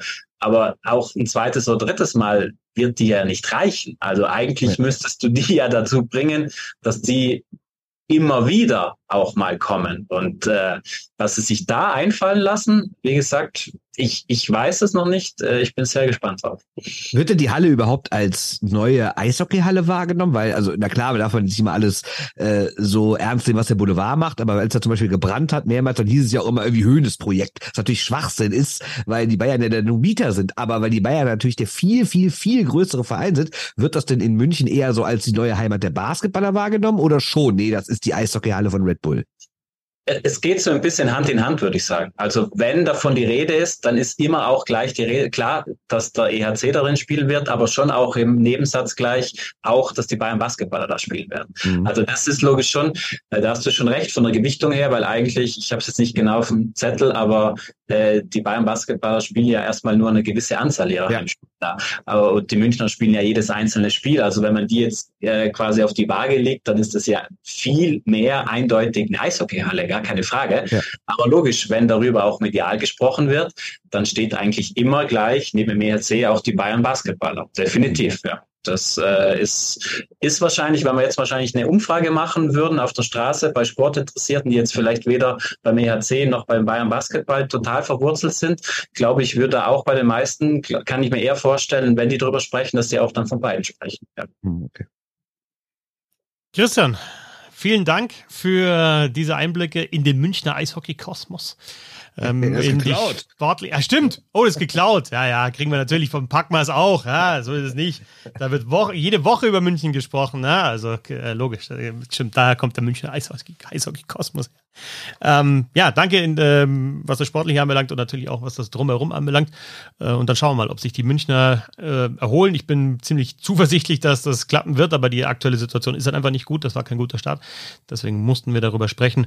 Und ja, über die Halle können wir ein andermal äh, wieder sprechen, wenn sie dann tatsächlich offen ist und wir schauen, ob es halt dann vier oder 9000 Zuschauer sind. Danke dir. Ja, sehr gerne. Hat großen Spaß gemacht. Bis zum nächsten. Ja, hoffentlich. Vielen Dank. Das war super. Yeah. Und dann schauen wir, Bernd, doch auch noch in die NHL, wie wir das ja auch an allen Wochentagen machen. Ne? Immer mittags kriegt ihr einen Podcast 10 Minuten Eishockey, wenn ihr über steady.de slash bisselhockey mit 2,50 im Monat mindestens. Ihr könnt natürlich auch mehr anwählen, dabei seid und dieses äh, schöne Projekt supportet. Also 10 Minuten Eishockey immer mit der NHL. Und auch äh, heute, hörst du mal eigentlich zu oder schaust du wieder irgendwie ein geiles Video aus äh, ich, ich, Sportsnet ich, ich, ich, ich habe so? YouTube im Ohr von Sportsnet, Moment. No, We ne, can ne, be heroes just for one Nein, nein, nein, nein, nein, das war YouTube, uh, A Beautiful Day. War das. Stimmt, ist ja gar nicht, We can, We can be heroes ist ja gar nicht von YouTube. Ist aber so aber ähnlich. Heroes gab's auch schon mal. Oder nee, nein, nein. Weißt du, wo das war? Das war mal ein Trailer von dem Computerspiel NHL. Da waren wir. Da war YouTube dabei. Oder We Can Be Heroes. Na, We Can Be Heroes. We Can Be Heroes war ja, okay, dabei. Ja, gut. Also zum Hintergrund, wenn ihr nicht 10 Minuten Eishockey hört, seid ihr komplett nicht mehr zurechnungsfähig. Was ist denn los mit euch? Bernd ist äh, sehr begeistert von der Art und Weise, wie die NHL präsentiert wird in Nordamerika. Sei es Trailer, sei es dann eben auch die Aufmachung in den Heimspielen bei den großen Teams. Aber wie gesagt, das in den 10 Minuten. Wir wollten jetzt eigentlich über einen sprechen, der so ein bisschen äh, bei den ganzen Ovechkin bricht der Gretzkys Rekord. Oh, da haben wir einen Conor McDavid. Ja, Wahnsinn. Oh, jetzt kommt der Bedarf. Der so ein bisschen irgendwie aus dem Fokus geraten ist. Es gibt eigentlich keinen Grund dafür. Und jetzt ist er wieder da. Äh, Austin Matthews. Letzte Saison kein Hattrick. Komplette Saison. Diese Saison äh, zwei Spiele, zwei Hattricks. Also ganz ordentlich gestartet, Austin Matthews. On Pace für 246 Tore habe ich gerade bei Elite Prospect. Geil, wie du das wieder ausgerechnet hast. Ja, unglaublich. ich habe es ja. nicht ausgerechnet. Ich habe einfach nur geguckt, weil bei Elite Prospect sieht man immer, wenn er so weitermacht, dann. Und aktuell steht er bei 264 Toren. Also wenn er das schafft, finde ich nicht ganz so schlecht. Ja, aber also er ist halt einfach auch ein überragender Spieler und er hat Verletzungsprobleme gehabt in den vergangenen Jahren und er scheint jetzt wirklich richtig fit zu sein und macht halt auch nicht, hat jetzt nicht so diesen einen Move, wer das einen One-Timer hat oder aus dem Lauf den ähm, Rister oder irgendwie vor dem Tor abfälscht und Rebounds, sondern er schießt halt die Tore schon auf viele verschiedene Arten und Weisen und das ist schon ja außergewöhnlich, würde ich sagen, in der Liga auch. Ja, und vor allem, wie viele er schießt. Du hast richtig angesprochen, dass er natürlich äh, häufiger mal verletzt ist. Jetzt hat er natürlich auch das Problem, dass seine Karriere natürlich bisher sehr von Corona geprägt war. Er hat erst eine einzige 82er-Saison gespielt in seiner kompletten Karriere. Ne? Und trotzdem ist er, seit er 2016 in die Liga kam, der mit Abstand beste Torschütze. Der einzige Mann, der seit 2016 300 Tore geknackt hat. Ne? Gut, Ovechkin ist nicht ganz weit dahinter mit 297, aber vergessen wir mal nicht, dass Ovechkin ja auch überragend punktet und, und trifft in den letzten Jahren. Er, er hat ja kaum nachgelassen. Und trotzdem ist Matthews besser. Auch besser als McDavid, als Dreisel, als Pasternak, als McKinnon. Oh, in seiner kompletten Karriere, jetzt Quizfrage an den Dr. Fetzer. Was glaubst du denn, Tore pro Spiel? Wo steht denn der Matthews da? Also Hauptrunde jetzt, ne? Ja, kann ich dir jetzt eigentlich fast genau ausrechnen, weil ich weiß, wie, er, wie viel er gebraucht hat für die 300 äh, unter knapp unter 500. Ne, habe ich ja selber hier mal ja. auch erzählt, ne, mit dem Hattrick. Und jetzt muss ich noch rechnen können. Also ist dann praktisch 0,65 oder so. Nee, nee. Boah, sehr gut. 0,63. Also sehr gut. Ja. Herr Fetzer, ja. muss, also klar, bayerische Schulen sind natürlich vom Feinsten wissen wir. Ja, genau. Da kommen natürlich nur äh, alles Kader schmieden. Da kommen da Leute wie du raus. Mathe aber können wir gut unterrichten, Geschichte nicht ganz so, aber bei Mathe, da sind wir vorne dabei, ja, ja. Ja, das stimmt. Gibt's mal ein Flugblatt, ne? Also auf jeden Fall 0,63 hat also der, äh, der Herr äh, Matthews. Und weißt du, was der Ovechkin in seiner Karriere hat? 0,61. Das heißt, Matthews trifft pro Spiel häufiger als Ovechkin. Ich glaube trotzdem nicht, dass er irgendwann mal den ganz großen Rekord brechen wird, weil er halt äh, natürlich schon viele äh, Saisons verloren hat. Also nicht ganze Saisons, aber zumindest Teile davon. Aber es ist ja schon beeindruckend, dass der vielleicht beste Torjäger der NHL-Geschichte, nämlich Herr Ovechkin, schlechter ist als Morton Matthews, was Tore pro Spiel angeht. Matthews noch früher auch in seiner Karriere, also ist ja schon so, ja, dass man älter wird und dann gibt es einen so Drop-Off, genau, ja, muss erstmal so weitermachen. Aber was auch noch auffällig ist, äh, 5 gegen 5, ne? Also bei Ovechkin, der lebt halt auch viel von seinen genau. Powerplay-Toren. Matthews kann das auch in Überzahl, aber es ist nicht so, dass er, dass du weißt, okay, Matthews ist dann der absolute Go-To-Guy in Überzahl bei den Maple Leafs. Da gibt es noch ein paar mehr Optionen. Klar, Mana auf Matthews ist jetzt keine schlechte Option, aber dennoch, der äh, trifft halt 5 gegen 5 auch richtig gut. Das ist auch noch was, was ihn auszeichnet. Und was ihn ebenfalls auszeichnet, er ist defensiv viel stärker. Ne? Klar, liegt auch in der Position als Center, aber der hat sich ja defensiv extrem gesteigert. Also ich meine, es ist immer eine Grundsatzfrage, ob man geblockte Schüsse zum Beispiel toll findet oder ob das nicht irgendwie, da gibt es ja immer diesen Satz, wenn du, block, wenn du, wenn du viele Schüsse blockst, hast du es auch nötig. Ne? Aber grundsätzlich Austin Matthews hat letzte, letzte Saison knapp 100 Schüsse geblockt. Das finde ich für einen absoluten Torjäger und Offensivsuperstar schon eine beeindruckende Zahl, ehrlich gesagt. Ja, gab dann zwischenzeitlich ja auch ähm, mal Stimmen, die gesagt haben, ja, der ist nicht nur in der MVP-Konversation, sondern eigentlich auch für die Selkie Trophy als einer, ja. der halt extrem scored, aber auch defensiv richtig gut ist. Und dennoch hat er natürlich den Makel, dass er in den Playoffs noch nicht so weit gekommen ist und teilweise auch in Playoff-Serien wirklich untergetaucht ist, mal in Playoff-Serien den wichtigen gar nicht getroffen hat. Ich finde auch, dass jetzt diese Anpassung im Lineup bei den Toronto Maple Leafs, ich glaube, ihm hilft. Also du hast jetzt da mit Marner Matthews dieses Duo hast du einfach, ne? Und du hast ja da den Fall, dass eher Marner auf der Außenposition, auf der Flügelposition der Playmaker ist, der vorbereitet und Matthews nicht derjenige, der ist, der kreiert, sondern halt vor allem von seinem Abschluss dann lebt, nicht nur, aber so ein bisschen vertauschte Rollen. Ne? Normalerweise hast du einen Center, der vorbereitet und einen Flügel, der trifft. Und du hast jetzt Tyler Bertuzzi da mitten drin als dritten Stürmer. Und einen giftigen da, Vogel, ne? Hm? Ja, also einen giftigen Vogel. Ja, ne? genau. Und dann machst du insgesamt natürlich die Top 6 der Maple Leafs äh, tiefer. Aber du hast eben dann, finde ich, eine gute Ergänzung mit Bertuzzi, was, was den Spielertyp anbelangt. Ja, und Spielertyp Matthews, ich finde, was man bei ihm so ein bisschen vergisst, klar, dieser Release, also die Frage, wie schnell bewegt sich der Puck vom Schlägerblatt weg, der ist ja bei Matthews wahrscheinlich der Beste der Welt und selbst Conor Bedard, der ja vielleicht der Zweitbeste schon der Welt ist, sagt ja immer, äh, Matthews ist mein großes Vorbild und hat die Videos von dem studiert, als er Teenager war, oder ist er immer noch, aber du weißt, was ich meine. Ähm, aber was bei Matthews auch krass ist, der Typ ist 1,91 Meter groß, äh, bringt irgendwie 95 Kilo oder sowas auf die Waage. Der ist ziemlich tough, ne? Also man äh, denkt ja gerade bei diesen Offensivkünstlern immer so ein bisschen an dieses Technische, an dieses Feine, an dieses Elegante teilweise. Aber ich finde, Matthews ist auch ein ziemlicher Brecher. Klar, ist kein klassischer Power Forward für mich, aber ist trotzdem einer, der extrem guten Puck abschirmen kann, der vors Tor zieht, der Körper hat, der drauf geht. Also das ist jetzt keine reiner Supersniper, ne? Und dann immer das Ding, das hörst und liest du von vielen, die so gut sind. Sidney Crosby natürlich als der Mann. Ich finde es auch geil, diese Videos, die jetzt von Conor Bedard kommen, ja, wo er irgendwie auch äh, Mikrofon in der Nähe und dann spricht er über Crosby und erstens, er will jetzt mal einen, einen Bully gewinnen gegen Sidney Crosby. Ja, weil die erste Aktion von Conor Bedard in der Liga war ja ein verlorenes Bully ja, gegen Sidney Crosby. Ja, ja und, also, und glatt, glatt genau, Bulli, ganz glatt, ja, ganz glatt, zack. Und ich, du weißt natürlich auch, Crosby, okay, jetzt kommt ja der Teenager und dem zeige ich jetzt mal, wie ein Bully geht. Und das, das war ja immer so ein Thema. Wie Playstation, wo der eine die Tastenkombination nicht kennt. Ja. Ne? Und, also nur der eine oder, bewegt sich, der andere bleibt einfach stehen. Oder immer so, vor, so hakt so drei, vier Mal und dann kommt ja, der andere und einmal genau. zack, genau im richtigen ja. Timing. Aber eben Crosby, von dem du weißt, dass er viel Talent hat, aber immer wieder das Thema war, okay, jetzt arbeitet er an seinen Bullies, jetzt arbeitet er an seiner Rückhand, jetzt arbeitet er an den Tipps. Ähm, also ist einfach auch extrem extrem ähm, ja, arbeitsintensiv, was sie machen über den Sommer. Und das gleiche ist jetzt bei Austin Matthews, dass du, also wenn du so liest, was der über den Sommer gemacht hat, in Arizona dann eben trainiert und alle anderen, die da waren, haben große Augen, weil sie sagen, okay, sie sind eigentlich schon relativ früh eben da gewesen, aber Matthews war immer vor ihnen da und sie sind eigentlich schon immer auch spät gegangen, aber Matthews ist immer später gegangen und hat halt eben an diesen Kleinigkeiten noch äh, gearbeitet. Dann gab es einmal den Sommer, als er tatsächlich seinen Schuss nochmal nicht irgendwie so leicht umgestellt hat, sondern eigentlich komplett überarbeitet hat, weil er mit, äh, was war die erste Saison, also mit seinen 40 plus Toren halt nicht ganz zufrieden war, sondern gesehen hat, okay, wenn ich ein bisschen was mache, äh, dann schieße ich halt 50, 60 plus. Ähm, also einfach so diese, dieses Verlangen, obwohl du schon gut bist und sehr gut bist und Weltklasse bist in dem, was du tust, trotzdem zu sagen, okay, geht noch besser und ich kann hier sogar noch was ändern und kann sogar was vielleicht nochmal komplett umwerfen es macht mich noch besser. Ja, aber das ist doch auch genau das, was diese Megastars von den anderen Stars dann unterscheidet. Ne? Also Talent haben viele, aber ich glaube wirklich, diese letzten fünf Meter, die haben auch einfach was mit Einstellung, mit Arbeitseinsatz. Natürlich auch ein bisschen mit Glück, sei es Verletzungen, richtige Mitspieler, richtiges Team, ne, auch ein bisschen Form und sowas. Aber ich glaube, diese Arbeitseinstellung unterscheidet die dann nochmal wirklich, weil Klar, Matthews ist natürlich, hat natürlich außergewöhnliche Fähigkeiten, aber ich glaube, grundsätzlich gibt es mehrere Spieler, die diese Fähigkeiten haben könnten. Aber wenn du dann diesen einen Schritt extra gehst oder diese fünf Schritte extra gehst jeden Sommer, dann macht es das auch bezahlt.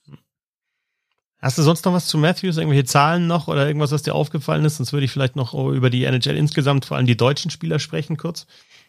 Ach ja, also eine Zahl, die natürlich ganz äh, interessant ist, ist die Zahl 13,25. Ne? Das ist nämlich der neue Vertrag von Herrn Matthews. Und wenn wir mal überlegen, das ist ja gerade immer nach diesen Saisons, wo dann in den Playoffs nicht alles lief, wo dann wirklich auch mal gerade in diesem Spiel sieben Gibt es eigentlich ein Plural von? Spiel, Spiel siebenen? Kann man das so sagen? Spiel, spielen so. sieben, spielen sieben. Ja. Nee, ja. Ja, egal. Sieben, Ihr wisst alle, was ich meine. Er, er, hat ja schon diverse siebte Spiele, sagen wir es mal so, in Playoff-Serien erlebt. Und da er war, ist er ja ein bisschen abgetaucht immer. Also wahrscheinlich nicht absichtlich, aber so warst du mal halt.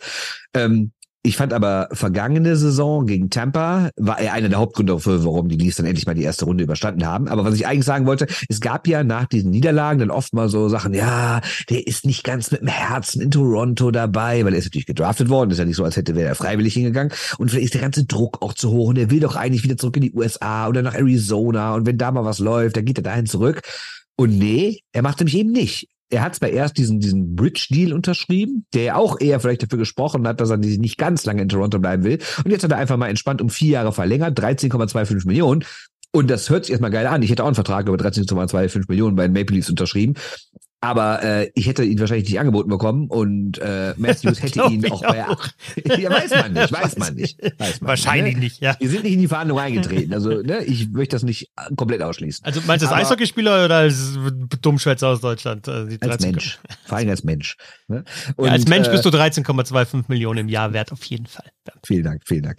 Äh, aber Matthews hat dann halt jetzt gesagt, nee, ich bleib da und er hätte wahrscheinlich auch bei jedem anderen Verein diese Summe kriegen können, aber er bleibt da und heißt das, das ist natürlich auch ein Zeichen, dass er genau darauf Bock hat, nämlich am hektischsten Eishockeymarkt der Welt, in der verrücktesten Stadt, was Medienaufkommen und Fans und Drama angeht, da zu werden und sagen, ich schaffe es hier, ich werde hier Meister und ich bin der, der diesen historischen ersten Titel seit 1967 wieder zurück nach Toronto bringt und dann stellen sie eine Statue vor, vor die Halle von mir. Zwei Gedanken zu diesen Verträgen noch von mir. Erstens, warum ist es 13,25 und nicht 13,34? Ich meine, das war doch ziemlich geil, dass er bei seinem letzten Vertrag, Vertrag 11,634 hatte und seine Rückennummer 34. Ah, hatte Crosby auch was mit 8,7 ja, noch genau, was, ne? Ja, genau.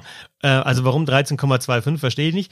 Und dann einfach auch da Austin Matthews speziell, der hatte den Fünfjahresvertrag jetzt eben über die 11,634, also auch nicht den äh, 11, ja, 11,634, ähm, jetzt auch nicht den ähm, ja, diesen Achtjahresvertrag, den viele dann nehmen, sondern erstmal fünf. Also auch so ein bisschen, ich schaue mir das an und ich wette auch auf mich selber, weil ich weiß, nach den fünf Jahren kriege ich nochmal einen fetteren, den kriegt er jetzt. Aber das ist auch mhm. wieder kein Achtjahresvertrag, sondern es sind auch wieder äh, vier Jahre. Das heißt, wenn der ausläuft, ist er so immer noch so 31, 32. Das heißt, er ist eigentlich dann noch, er kann dann noch mal einen, vier, einen richtig fetten vier, fünf Jahresvertrag unterschreiben. Also ich finde schon, dass der also mal schauen, wie es dann am Ende ist, aber der holt einfach aus seinem Talent auch finanziell sehr, sehr viel raus, weil er nicht sagt, ja, komm, gib mir die acht Jahre für das, was er jetzt einfach State of the Art ist, ja, das ist, weil es einfach in, klar ist, in vier, fünf Jahren ist das, ist das, bist du unterbezahlt, ne, weil insgesamt das Cap hochgeht, das ist ganz logisch, wenn du die Leistung ungefähr so weiterhin bringst. Also auch das interessant und speziell mit diesen etwas kürzeren Deals, was mir auch gefällt. Ich fände noch so drei Jahre eigentlich fast noch geiler, als jemand sagt, okay, drei Jahr, Jahre ordentliches Gehalt, dann aber natürlich die Option äh, zu wechseln, weil der Vertrag ausgelaufen ist, oder zu sagen, okay, ihr packt nochmal drauf und wir machen vielleicht nochmal drei Jahre und ich schaue es mir nochmal in dem Fenster an und vielleicht bin ich dann irgendwie 31, 32 und sage dann, okay, war es vielleicht doch nicht in Toronto, schau mal, was woanders noch geht. Also erstens finde ich, ist es natürlich eine Wette, so ein kurzer Vertrag auf dich selber, weil du halt erstens, also nicht nur auf dich, sondern auch auf, auf die ganze Liga, dass du sagst, die Einnahmen gehen hoch, da geht natürlich, weil der Salary Cap ist ja immer, der wächst ja immer mit den Gesamteinnahmen der Liga. Ne? Darum geht's ja, dass Spieler und äh, Vereinsbesitzer sich jeweils die Einnahmen, also Hockage, äh, es nochmal? Hockey-related Hockey Revenue. Hockey-related Revenue, das ist das richtige Wort, genau. Und das wird ja zu 50-50 geteilt. Und wenn natürlich die Gesamteinnahmen hochgehen, ist natürlich auch der Pot, sind auch, ist, ist auch die Hälfte davon größer, ne? Leichte Mathe, du kannst besser, du bist auf Bayern, weißt, wie es läuft. Aber deswegen ist es auch eine Wette auf die Liga, aber auch eine Wette auf sich selber, dass er halt dann mehr wert ist. Und das finde ich schon mal löblich. Andererseits kann man natürlich auch das sagen, was ich eben meinte, naja, er äh, er steht zu Toronto, will da den Titel holen, dass er vielleicht sich trotzdem denkt, ja, ich stehe dazu, aber dann reichen mir vielleicht die vier Jahre für den Titel und dann gehe ich doch nochmal woanders hin. Das kann natürlich dann auch passieren. Ne? Austin Matthews, zwei Hattricks in den ersten beiden Spielen ganz ordentlich reingekommen in die Saison. Wie auch zum Beispiel äh, Tim Stützle, der schon getroffen hat, Leon Dreiseitel, der schon getroffen hat, ein Moritz Seiler, gut, das war ein Empty Net Goal, äh, Tor von JJ Pataka, so, aber insgesamt äh, die Starts der Teams der deutschen Spieler natürlich nicht so überragend. Wir werden auch in den 10 Minuten Eishockey dann immer Tag für Tag wieder drauf schauen. Also wenn ihr einen täglichen oder wochentäglichen NHL-Podcast wollt und eine Einschätzung zu den Spielen aus der Nacht, dann seid ihr da richtig. Aber ähm, ja, ich würde mir da vielleicht noch die Ottawa Senators ganz kurz nochmal rausgreifen, weil ich ja in der mhm. Vorschau gesagt habe, von diesen drei Mannschaften, die von unten kommen in der Division, die jeweils einen deutschen Spieler haben, die jetzt einen Rebuild hatten, also Buffalo mit JJ Petaka, Detroit mit Moritz Seider und natürlich Ottawa mit Tim Stützle, hätte ich vor der Saison äh, Buffalo am nächsten dran gesehen an den Playoffs. Aber wenn ich mir jetzt so anschaue, was die, die Senators spielen und auch, ja, wie sie aufgestellt sind, nicht nur in der Offensive, natürlich mit Kitschak, mit Stützle und mit Giroud, mit der Reihe, aber auch noch tiefer in der Offensive. Aber auch, wer bis jetzt echt stark spielt, ist zum Beispiel Jacob Chikrin in der Verteidigung. Ja. Also auch, dass sie da äh, tiefer geworden sind, ja schon der Trade in der vergangenen Saison ähm, mit Jacob Chikrin. Also gefällt mir echt ganz gut, was die Senators bis jetzt machen. Natürlich nach ein paar Spielen. Tarasenko arbeitet auch noch mit dabei. Also wenn wir über Tiefe in der Offensive sprechen, eben auch die Jüngeren, äh, Drake Batherson zum Beispiel, Kubalik, äh, der auch äh, in Überzahl dann vielleicht nochmal in der zweiten Powerplay-Formation für Tore gut ist und eben diese Defensive mit Chikrin und Chabot in einem Verteidigerpaar und dann auch noch den jungen Jack Sanderson und unter anderem den jungen, äh, erfahrenen Travis Hamilton noch mit dabei. Also die Senators sehen, finde ich, gar nicht so schlecht aus. Du hast ja da gesagt, äh, die Frage wird sein, was macht Jonas Skopisalo da im Tor. Also wie können sie sich auf den verlassen? Ähm, trotzdem, ich, ich glaube, dass die Senators jetzt so weit sind, dass sie diese Playoffs mal angreifen können mit einer Mannschaft, die mir recht ausgewogen wirkt. Ja, angreifen müssen sie ja auch. Das ist ja, ich meine, ja, aber vor zwei Jahren hat Dorian ja schon den Rebuild für beendet erklärt. Also das wäre ja lächerlich, wenn sie jetzt sagen, oh, gucken wir mal, wie es läuft. Und bisher lässt sich ganz gut an, hat jetzt auch nicht die allereinfachsten Gegner. Ne? Also ich meine, die haben immerhin äh, schon Carolina und Tampa gehabt, also zwei Mannschaften, die man sich durchaus im Finale vorstellen konnten oder die in den letzten Jahren das Finale oft erreicht haben. Ähm, das sieht ganz ordentlich aus, aber naja, also wenn wir schon in der DL nach 11 von 52 Spielen sagen, locker bleiben, bleiben wir ja, in der NHL nach 3 von 82 erst recht. Ne? Ich sag erster Eindruck auf jeden Fall. Und was auch ja. ein Eindruck ist, weil du ja auch schon Dorian angesprochen hast und insgesamt so die Stimmung in Ottawa, die dann zwischenzeitlich echt nicht so cool war und Probleme, die Halle voll zu machen und solche Sachen. Aber mein Eindruck auch aus den Spielen bis jetzt ist, dass die Erwartungshaltung auch bei den Fans hoch ist, aber dass auch die Unterstützung der Fans groß ist. Logisch, wenn sie jetzt am Anfang gewinnen, ist es klar, dass die Fans auch da sind. Aber das ist, glaube ich, auch so ein Faktor, der wichtig ist bei den Ottawa Senators, dass da auch, ja, dieses Team wieder Spaß macht und die Fans auch gerne kommen. Ja, und generell gab es jetzt mal so gute Nachrichten, ne, mit dem neuen Besitzer auch, dann die ganze Diskussion darum, wer denn der Besitzer sein könnte, aber was Snoop Dogg mit in der Verlosung, also irgendwie sind die Senators ja so andersweise cool geworden, ne, so erstens die ganzen jungen Spieler, die für Highlights sorgen, die Trikots verkaufen, die auf einmal eben nicht mehr so unten rumkrebsen, diese Mannschaft, sondern die aufregendes Eishockey spielt schnell nach vorne und dann kommt auf einmal Snoop Dogg irgendwie hin und dann, dann kommt aber ein anderer Besitzer und bezahlt irgendwie 925 Millionen Dollar, also insgesamt ist da natürlich eine ganz andere, ganz andere Stimmung rund um den Verein plötzlich plötzlich. Ne? Soweit unser Blick aufs deutsche und internationale Eishockey hier im wöchentlichen Podcast. Nochmal der Reminder, 10 Minuten Eishockey, Montag bis Freitag. Morgen dann wieder mit einem Blick auf die NHL und aufs internationale Eishockey. Mittwochs ist immer Geschichtsstunde mit Herrn Schwickerath. Und Donnerstag, Freitag geht's dann auch wieder in Richtung Wochenende in der DEL. Ich hoffe, ihr hattet Spaß. Vielen Dank an Bernd Schwickerath. Vielen Dank an Christoph Fetzer und nochmal an Christian. Und ja, bis zum nächsten Mal. Oder wenn ihr wollt, morgen schon in den 10 Minuten Eishockey. Servus. Wird geil. Tschö.